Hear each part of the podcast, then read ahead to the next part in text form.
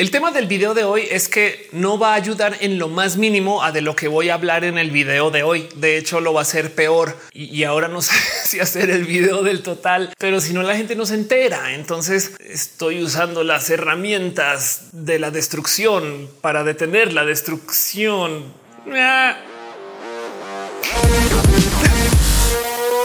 A menos que ustedes sean hiper fans de las cripto o que sean millonarios y millonarias gracias a las cripto, en cuyo caso, si quieren dejarse un donativo, miren, aquí abajo están los enlaces patreon.com diagonal of course. Hay gente que le ha ido muy bien con las NFTs y las cripto y uno no está peleada con eso, no? pero a menos de que ustedes sean fans de las criptomonedas o que les tengan mucho cariño a estas tecnologías, lo más probable es que cada que se hable de las cripto les salte este un tema en particular. Pero mira todo lo que contamina. Para la gente que no tiene presente el por qué las cripto contaminan tanto es porque la tecnología de las criptomonedas funciona sobre la validación por computadoras externas que reemplazan el que un banco central o un banco privado tenga una serie de servidores quienes validan todas las transacciones. En esencia, en vez de ir contra el servidor de American Express y que ese diga si tiene saldo, nos validamos entre nosotros, que hasta suena bello de proponer. Es un es la bandita, son mis cuates o cuatas, es la gente en la red de Bitcoin quienes validan que si esta transacción de Bitcoin es válida. El tema es que mientras más crece la red, más tenemos que validar.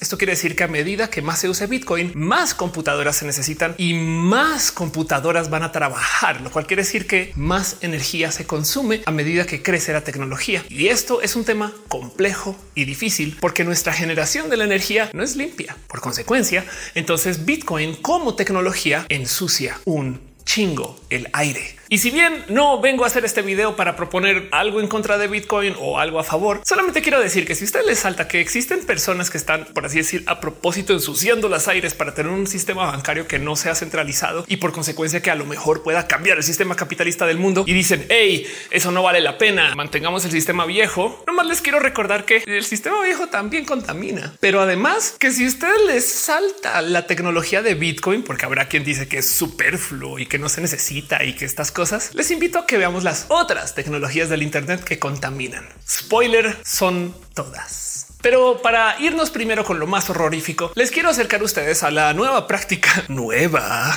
de la comodidad humana. Sean ustedes bienvenidos al fantabuloso mundo de los idle games, los juegos de espera, juegos que están diseñados para que no los juegues. O bueno, capaz y sí, juegos que están hechos para que tú estés ahí nomás dándole clic a algo, para que veas como una granjita con el tiempo se vuelve una granjota y en últimas pases el tiempo y te relajes. Ahora, ojo, no estoy para nada en contra de que la gente busque caminos de relajación, espacios zen, momentos de meditación y estas cosas, pero hay algo que decir acerca del hecho de que desarrollamos tecnologías donde los videojuegos se juegan solos y les observamos el cómo se juegan. Y si no me creen, les presento a ustedes Progress Quest, un bellísimo juego que se trata acerca de hacer progreso. Es como si ustedes ponen el Excel ahí en más uno y le dan enter y ven cómo los números suben quizás el más criminal de todos, en mi opinión, el juego de la galleta. Cookie Game se trata acerca de darle clic a la galleta y a ver cuántas veces le puedes dar clic.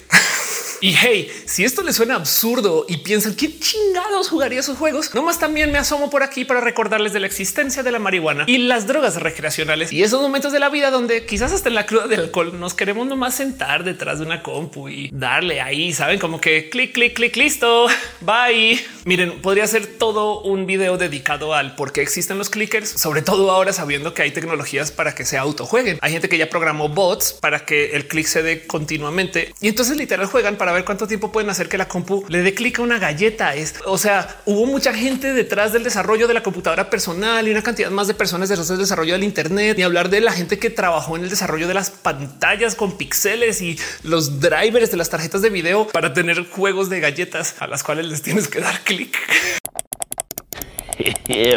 en fin, no quiero cuestionar tanto el por qué existen, porque seguramente por allá en algún espacio de las neurodivergencias o en algún espacio del Ofelia, la vida es muy compleja. Tampoco ya para de mamá, no todo es producir. En alguna de esas esquinas seguro hay encajar estos juegos. Lo que sí es verdad es que el hecho de que esos juegos puedan existir hablan más acerca de nuestra opulencia digital. Y para esto es que quiero hacer este video. Hay muchas cosas que hoy en día, si no las tenemos presentes, se los super juro que en unos años nos las van a recordar, sobre todo las generaciones nuevas, cuando nos digan esas cosas que hacían ustedes que contaminaban un chingo. Así como nos asombra que nuestros papás o abuelos tenían estos coches que hipercontaminaban las aires porque eran súper, súper, súper inefectivos y entonces no hacían más sino tirar basura por acá y por allá y les valía gorro hacer todo tipo como de daños ambientales que igual aún hoy en día siguen sucediendo. Es muy probable que en el futuro también se quejen de cómo usábamos el Internet todo ese tiempo a sabiendas de todo lo que ensucia. Y en eso nuestra respuesta generacional va a ser y guarden esto en sus corazones porque si va a pasar es que no sabíamos todo lo que ensuciaba el Internet. Miren, piensen en esto. Si ustedes tienen conciencia de consumo de energía, muy probablemente, como yo, apagarán las luces de su casa o de a la hora de salir. Ahí donde lo ven, esto es una costumbre medianamente latinoamericana. También me he topado con lugares en Estados Unidos donde esto sucede, pero no les voy a mentir. A mí me causó mucho shock trabajando y viviendo en Estados Unidos cuando me topé que la gente al salir de sus oficinas deja las computadoras y la luz de la oficina prendida por, por las cámaras de seguridad. Y también de paso, porque les vale gorro en esto de que en las ciudades donde yo vivía, que eran ciudades donde además tocaba el aire acondicionado prendido durante la noche, la gente no tenía tanto apego a su espacio de trabajo, simplemente se iban y podrías llegar todas las dos de la mañana y todas las luces prendidas como si nada. Pero en Latinoamérica tenemos costumbres raras, como por ejemplo comernos la pega del arroz porque es buena en vez de tirarla. No sé.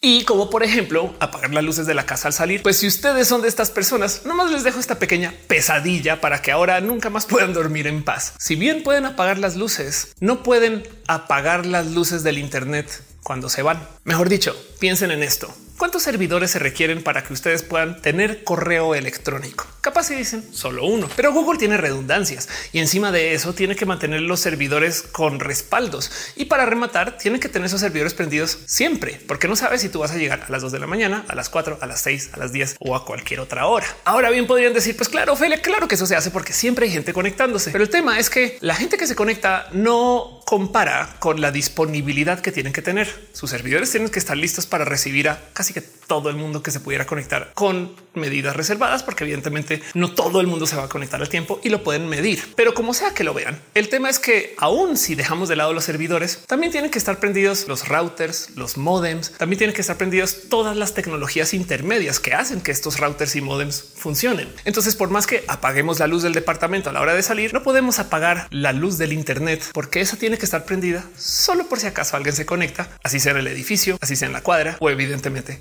así sea en la ciudad. Y tener toda esa infraestructura andando de a diario consume un buen de energía. Como si eso no fuera problema, tenemos un otro dilema con el cómo hoy en día vivimos en la era de la automatización de contenido, lo cual quiere decir que tenemos un temita con, por ejemplo, los correos electrónicos. Si bien ha mejorado con los años, ¿sabían ustedes que más de la mitad de los correos electrónicos que se escriben y envían son spam? ¿Qué? ¿Cómo es eso? En última son correos que se generaron por una computadora que se lo envió a otra computadora que tiene un filtro de spam y cachó ese correo y lo guardó por allá y nadie lo vio. Pero cuando nos sentamos a sumar todos los correos electrónicos que se envían en el mundo, esto quiere decir que la mitad de los correos electrónicos que se envían los escribe una computadora en un servidor y los envía a otra computadora en otro servidor con servidores intermedios para hacer el intercambio del correo y ningún ser humano lo ve. ¿Cuántos servidores estarán prendidos en el mundo solamente para ese intercambio de datos hasta pendejos? Que porque luego las cosas que llegan al spam de verdad como que las lees y es de ¿Quién no va a caer en esto? Bueno, una persona cayó y por eso lo envían, obviamente, pero me entienden. Si pensamos esto alrededor del tema del cuánta energía se está consumiendo, piensen que la mitad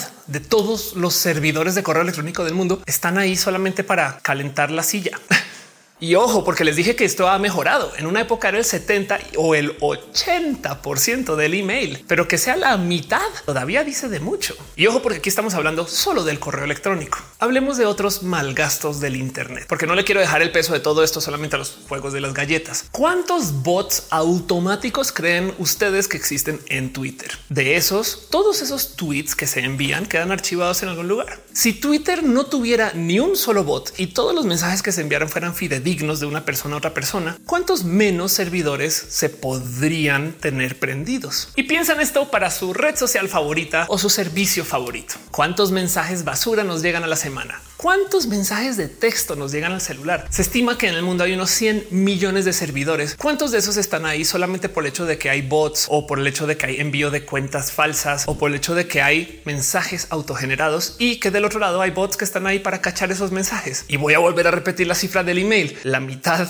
de los correos electrónicos del mundo funcionan bajo ese esquema, lo cual entonces nos trae a un problema. No, no, no, no, no, no, no, no, porque sí es verdad. El Bitcoin genera una cantidad ridícula de CO2 solamente por existir por su esquema no centralizado de transaccionar y de verificar sus transacciones. Pero si le sumamos el resto del Internet, se estima que los centros de datos van a generar entre 250 y 340 millones de toneladas de CO2 al año a nivel mundial. Es un chingo y todavía no he llegado al criminal más presente de todo el uso del Internet y del dilema este del cuántos servidores estarán prendidos ahí solo por tenerlos prendidos. ¿Quieren romperse la cabeza con una pequeña estadística? ¿Cuántos archivos de su disco duro creen ustedes que se ocupan activamente? Mejor dicho, en su computadora. De todo lo que hay guardado en el disco duro, todas las fotos, el sistema operativo, todas las aplicaciones, de todas las cosas que están ahí en el disco duro físicamente escritas en el disco, ¿cuántas ocupamos para trabajar? La respuesta va a ser un número bajo porque hay una cantidad de archivos que pues, son simplemente parte del sistema operativo. Hay una cantidad de archivos que tenemos en el disco duro por archivar, como por ejemplo, no sé, todas las fotos de nuestra vida o toda la música que hemos guardado y por consecuencia, pues lo activo es solamente el archivo que estamos escuchando en ese momento, más no todo lo que está por allá guardado.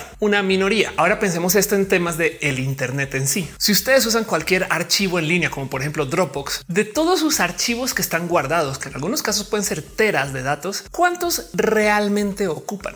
Y el tema es que va a ser muy bajo. Si a este dilema le sumamos información duplicada, gente que ya no vive y sobre todo datos perdidos que nadie sabe qué significan y tantas otras cosas que pueden estar archivadas por ahí en discos duros, se estima que solo se ocupan activamente el 6% de todos los datos que están archivados en los data centers a nivel mundial. Y entonces ahora yo les dejo esta pregunta a ustedes. ¿Cuántos servidores están prendidos ahí solamente por si a las 3 de la mañana alguien dice, uy, vamos a verificar qué era lo que estaba en el Photoshop que me enviaron por WeTransfer, que está ahí guardado en los servidores de WeTransfer, pero realmente no vamos a consumir en ningún momento. De todo su correo electrónico que tienen en Gmail, ¿qué porcentaje ocupamos activamente? Todo lo demás está ahí archivado por si acaso. ¿Cuántos servidores están ahí prendidos, dándole día con día por si acaso? Y ahora entonces volvamos al tema del consumo de energía. ¿Cuántos de estos servidores generan CO2 solo por estar ahí? Es más, podríamos hasta hablar de cuánto calor, cuánta energía calórica generan estos servidores solo por estar ahí prendidos. Y el tema es que no se nos enseña a ver esto cuando consumimos el Internet. Netflix genera CO2 cuando lo vemos. TikTok genera CO2 cuando lo vemos. Y dependiendo de la ciudad donde vivan, puede que genere mucho CO2. De hecho, la cifra para el correo electrónico es algo así como de un tercio de todo aquello que se genera con el Bitcoin, lo cual quiere decir que si sumamos todo el CO2 que se genera por el email, más Netflix, más TikTok, más no sé, YouTube, ahí tenemos un Bitcoin de consumo o de generación de electricidad y eso pues, no lo podemos dejar de lado. Ojo, no es que esté diciendo, pero el PRI robó más y por consecuencia entonces está bien que ocupen su Bitcoin para todo. Lo único que quiero decir es no tenemos conciencia de cuánto contaminamos por dejar Twitter abierto, cuánto estaremos calentando el planeta por usar WhatsApp. Y ya sé, me queda súper claro que no está en la gente que ocupa ciertos servicios solucionar todos los problemas de calentamiento global. Por supuesto que el que una empresa contamine es mucho más dañino que lo que muchas personas sumadas. Es el dilema de los popotes y las tortugas, que, de nada sirve sacar los popotes si las empresas siguen, no sé, haciendo uso del vasos de plástico. Pero a lo que voy con este video es el hay que tomar conciencia y es muy probable que en el futuro no lo reprochen, nos digan, güey, ustedes tenían ahí unos servidores para ver videos en YouTube bien pendejos. güey. Y ojo, solo por dejarlo en dicho, porque de paso esto también es un argumento que se ocupa para tratar de desvalorizar a los coches eléctricos como propuesta. Lo que teníamos antes del Internet también generaba una cantidad ridícula de CO2 solo por existir. Digo, el tema con los coches eléctricos es ya viste todo lo que ensucia hacer un Tesla y es de sí, pero los otros también. Ya ves todo lo que ensucia generar la electricidad. Sí, pero extraer el petróleo y quemarlo también ensucia un chingo. La gente se le olvida que lo anterior también ensucia. En el caso del email, podríamos argumentar que el correo físico, claro que también contamina, sobre todo porque se entrega con transporte físico, que por lo general es transporte que quema combustible para ir a lugares. Pero lo que sí es verdad es que en que tomemos conciencia que solo tener YouTube abierto para ver este video ya genera CO2, entonces podríamos de muchos modos comenzar a entender qué nos depara con el futuro de la transmisión de datos. Va a sonar muy tonto de decir, pero si volviéramos a estas aplicaciones hiper efectivas, súper condensadas que ocupaban muy poquitos datos para hacer envío de información, porque en esa época los procesadores no lo permitían, es posible que también reduzcamos tantito nuestra huella de carbono, pero no lo veo sucediendo. Es más probable que lo que acabe sucediendo es que las apps cada vez son más complejas, se transfieran, envíen más datos, la gente guarde más datos solo porque sí, se construyan más servidores, se tengan más discos duros prendidos, se tengan que reemplazar todas esas cosas que igual van a contaminar. Pero si tenemos conciencia de que esto está pasando, a lo mejor podemos comenzar a pensar en el que viene después de esto. Piensen en esta estadística. Si el sector de las empresas de TI fuera un país en cuanto a su consumo de electricidad, sería el tercer país más grande del mundo. Por así decirlo, el Internet o las empresas de TI representan el tercer consumo más grande de energía del planeta. De hecho, vamos en camino para que algo así como en el orden del 13% de todo el consumo de energía del mundo sea solo para el Internet. Es una cifra altísima y esto va a representar el 23% de las emisiones de gases invernadero ahorita en algunos años. Y en eso, por supuesto que los países que se le estén apostando por tecnologías de energía fósil pues, son los países que más van a contaminar en este rubro, porque hay algo que decir ahí acerca de que parte del problema es el hecho que estamos usando pues, tecnologías sucias de todos modos. Entonces, lo que sea que le conectes a la planta sucia va a ser sucio. ¿Qué podríamos hacer? La neta no sé. No hay algo que yo les pueda decir acerca de él. Es que usen el Internet menos, porque en últimas los servidores van a seguir prendidos, los routers también. Y claro que necesitamos que funcione así, porque así funciona la red. El problema aquí es desde la emisión y el cómo se genera la energía. Del otro lado, sí podríamos joder un poco más para que las empresas que nos dan estos servicios de tecnología traten de ocupar sistemas más limpios. Microsoft está haciendo un raro experimento que no me he logrado decidir si va a ayudar o no, pero parece que sí, donde decidieron hacer data centers acuáticos. Digo, de entrada lo que decir acerca de que alguien diga vamos a hacer una computadora y tirarla al mar. Eso está chido. Pero el tema es que en que los data centers estén en el agua, entonces ya no hay que enfriarlos, lo cual de por sí es un proceso que consume electricidad. Así que si tú te ahorras esa generación de electricidad, ya estás. Del otro lado, esta tecnología puede ser la generación de unas como píldoras de la muerte oceánica, porque estás haciendo estas mega cabinas que vas a tirar al mar y se van a calentar y ahí las vas a dejar. Pero lo bueno es que tenemos internet para jugar el juego de la galleta. Google del otro lado hizo un anuncio de que quiere ocupar energías 100% renovables para todos sus data centers, lo cual entonces por lo menos implica que los servicios de Google no van a jugar este juego de la generación de carbono y CO2. A eso le doy la bienvenida. Sobra decir que también podríamos hacer lo mismo de nuestro lado. Si yo tuviera el cómo cargar mi laptop o mi computadora con energía solar, lo haría. Desafortunadamente donde vivo no se puede, pero hay lugares que son muy conducentes a esto. México podría ser una potencia en generación de energía solar porque tiene un desierto que está conectado a las redes de distribución de electricidad más grandes del mundo. Pero eso es un tema para otro video. Lo que sí es verdad es que pensamos que el Internet es súper inofensivo, que lo que contamina es andar en nuestros coches, cuando la verdad lo que contamina es que tenemos plantas de generación de electricidad súper sucias y cada día consumimos más electricidad. Es un hecho que el trabajar desde casa hace que nuestras computadoras estén prendidas más tiempo. Si ocupamos nuestras computadoras para enviar mensajes no más, pues ahí no más estamos haciendo uso de un sinfín de servidores aparte de nuestras computadoras. Ahora súmenle eso el jugar videojuegos, vuelve películas o tantas cosas que no nos enseñaron a procesar como parte del tren de la contaminación del Internet. Bitcoin contamina no por usar Bitcoin, sino porque la tecnología usa computadoras que consumen energía que se genera en plantas de electricidad sucias. Y tristemente, parte de lo que ha comenzado a suceder ahora que tenemos a tanta gente ocupando las cripto es que para poder cumplir con toda esa nueva demanda de generación de electricidad, se tuvieron que reactivar viejas plantas sucias de generación de electricidad porque ahí estaban no están construyendo nuevas limpias. Entonces, ni modo, tú prende la viejita y dale ahí al generador y así ensucié todo. Me vale madres, ¿eh? criptos. Ojo, no está hablando mal de las criptos, está hablando mal de las plantas de generación de electricidad. Tenemos millones de problemas que solucionar con esto de el cómo vamos a hacer para limpiar un poquito el planeta y sobre todo el aire para no tener tantos gases invernadero. Una de las cosas de las cuales me gustaría hablar, pero eso sí para otro video, es del cómo capaz y lo que nos salva es el hecho de que ya no tengamos ningún proceso agrónomo que ocupe animales vivos. Podríamos hacer carne sintética que en sí no es un reemplazo, es literal la misma carne, solamente que es clonada genéticamente hablando y entonces tenemos una carne que viene de una fuente que no genera tanto metano. Y eso puede existir si la sociedad lo permitiera y tuviéramos los desarrollos y es probable que no llegue mañana. Pero en cuanto al Internet viene, solamente quiero que sepan que ver este video, hablar por WhatsApp, ver unos videitos en TikTok o mandar un email, todo eso también ensucia el aire. Y como personas individuales hay muy poquito que podemos hacer que frustran bueno, pero sépanlo. Y a lo mejor solo con saber podemos dimensionar un poquito por dónde van las cosas o por dónde podrían ir hacia el futuro. Ahí les dejo. Gracias gente bonita por venir a este video. Déjenme saber aquí abajo en los comentarios qué piensan, qué opinan o cómo se sienten con esta información. Solo les digo algo. Cuando venga una persona muy joven a decirle arruinaste mi planeta un poquito y si bien también nos tocó decirle eso a la generación anterior, sepan que también lo seguimos haciendo acá. Y ojalá a medida que tengamos más acceso al poder cambiar estas cosas que contaminan, lo hagamos. Pero por ahora sí las cosas. Y digo, es que un buen. Nos vemos en el próximo video.